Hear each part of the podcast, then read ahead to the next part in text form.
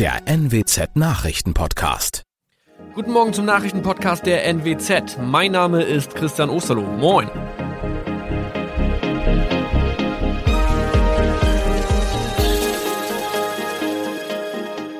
Und das sind unsere regionalen Nachrichten am Morgen. Die Grünen wollen Moorstraße in Oldenburg umbenennen. Viereinhalb Jahre Gefängnis für Falschgoldhandel. Und Landkreis Kloppenburg meldet ersten Omikron-Fall. Der Name Moorstraße könnte laut den Oldenburger Grünen rassistisch aufgefasst werden. Deshalb fordern diese eine Umbenennung.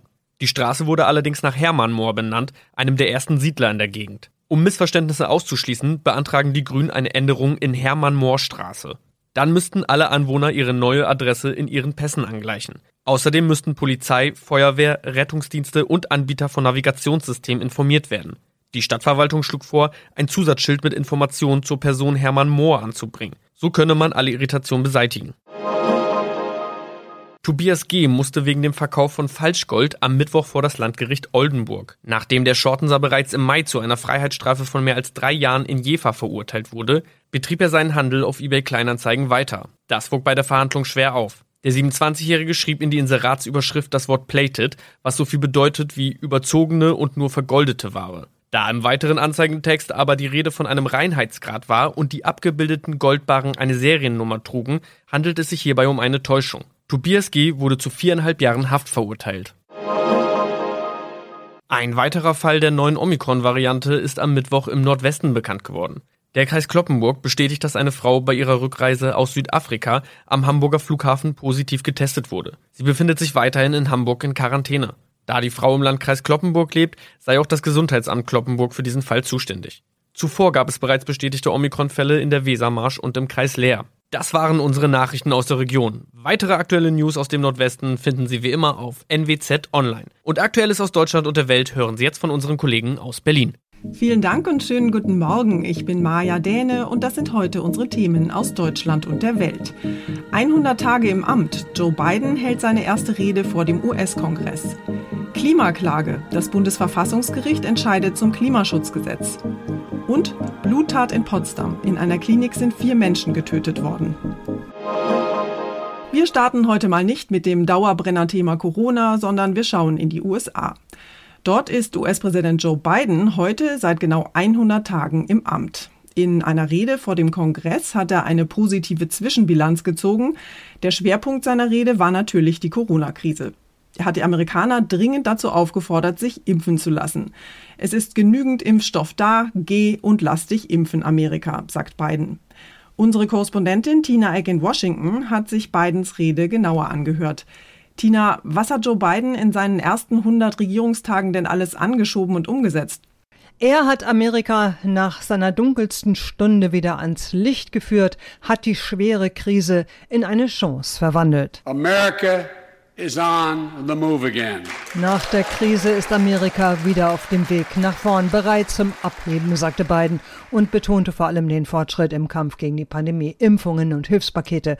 Dafür gab's Applaus im Haus, aber nur zu einem Achtel besetzt war die Kammer im Kapitol an jener Stätte der Sturms der Trump-Anhänger, die Bidens Präsidentschaft hatten verhindern wollen. Knapp vier Monate später, gestern Nacht, herrschte wieder Ruhe und wir hörten eine Rede, wie wir sie kennen.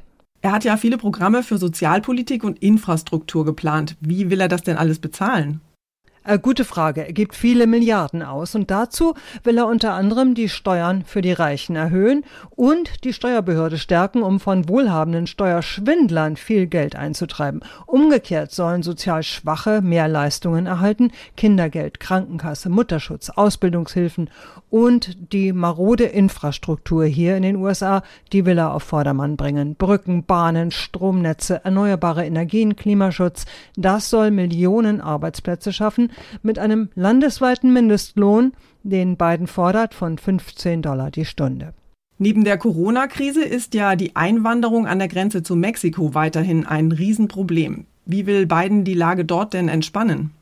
Ja, da steht Biden ziemlich unter Druck und seine Vizepräsidentin Kamala Harris, die soll sich drum kümmern und die Migration eindämmen. Es wird daran gedacht, die Fluchtursachen zu bekämpfen, also Armut, Drogen, Gewalt, Arbeitslosigkeit und Hunger.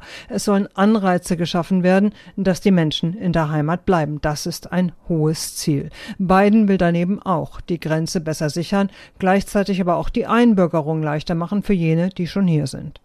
Was hat Biden denn zur Außenpolitik gesagt, vor allem mit Blick auf China und Russland? Ja, da wurde Biden richtig hart und böse und kritisierte China und Russland scharf.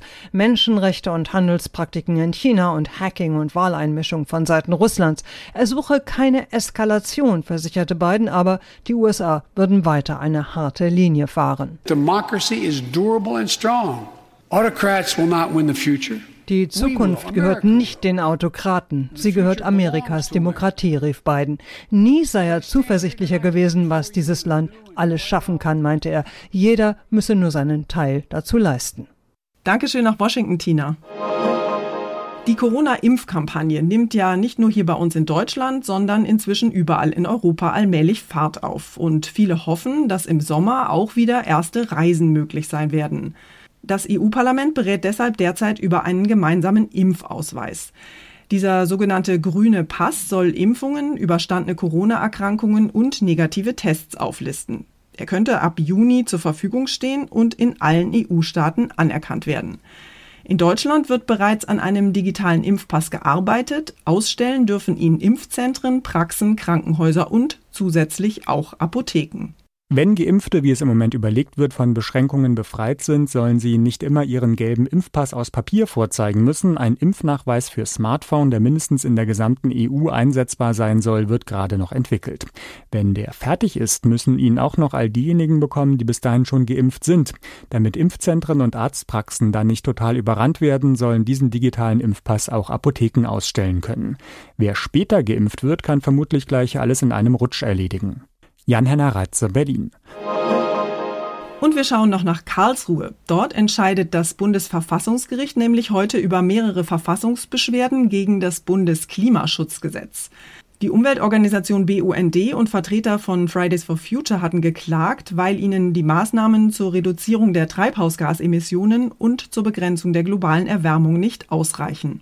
Das Klimapaket, das Bundestag und Bundesrat Ende 2019 verabschiedet hatten, soll überarbeitet und verschärft werden, so die zentrale Forderung. Die Frage vor Gericht aber heute wird sein, hat die Bundesregierung in Sachen Klimaschutz genug unternommen und ist ihr Handeln rechtens, so Fridays for Future Aktivistin Luisa Neubauer. Sie hofft auf Rückendeckung der Richter, denn es mache einen großen Unterschied, ob junge Leute sich für mehr Klimaschutz rechtfertigen müssten oder aber die Regierung für ausbleibende Maßnahmen. Aus Berlin Benedikt Meise. In einem Potsdamer Krankenhaus sind in der vergangenen Nacht vier Tote entdeckt worden. Eine dringend tatverdächtige 51-jährige Mitarbeiterin wurde laut Polizei festgenommen. Zu einem möglichen Motiv der Frau gibt es im Moment allerdings noch keine Informationen. Der Tagesspiegel berichtet, bei den Toten handele es sich um Patienten. Das bestätigen die Ermittler bislang nicht. Sie sagen nur so viel. Die Verletzungen aller Opfer sind nach bisherigen Erkenntnissen auf schwere äußere Gewaltanwendung zurückzuführen.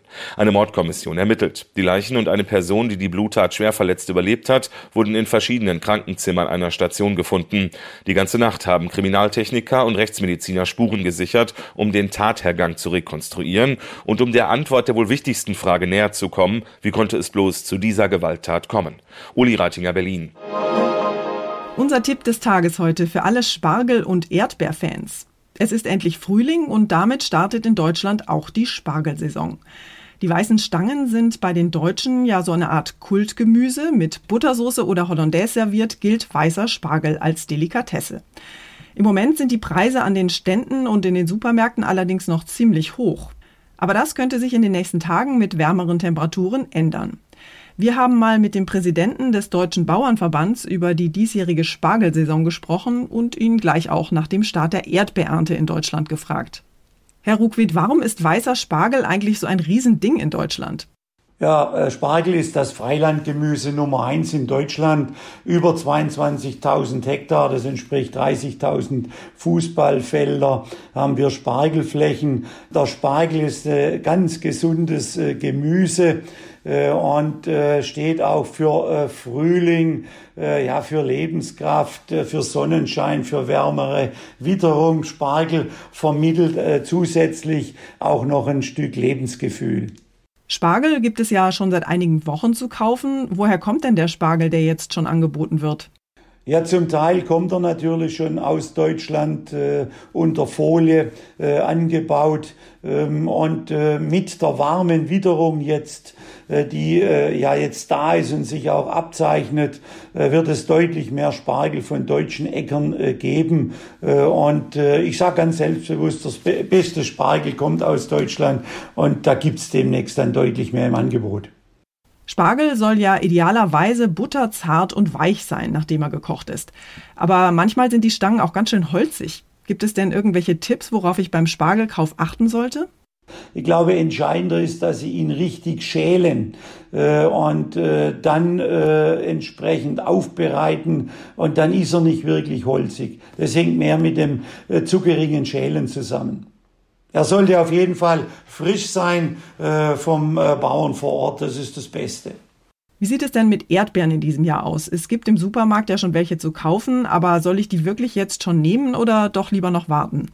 Mein persönlicher Ansatz, äh, ich kaufe dann Erdbeeren ein, äh, wenn sie hier wachsen, also während der Saison, äh, die beginnt in diesem Jahr etwas später, aber ähm, mit den jetzt warmen angesagten Temperaturen wird es bald genügend deutsche Erdbeeren geben. Die sind gesund, die sind frisch.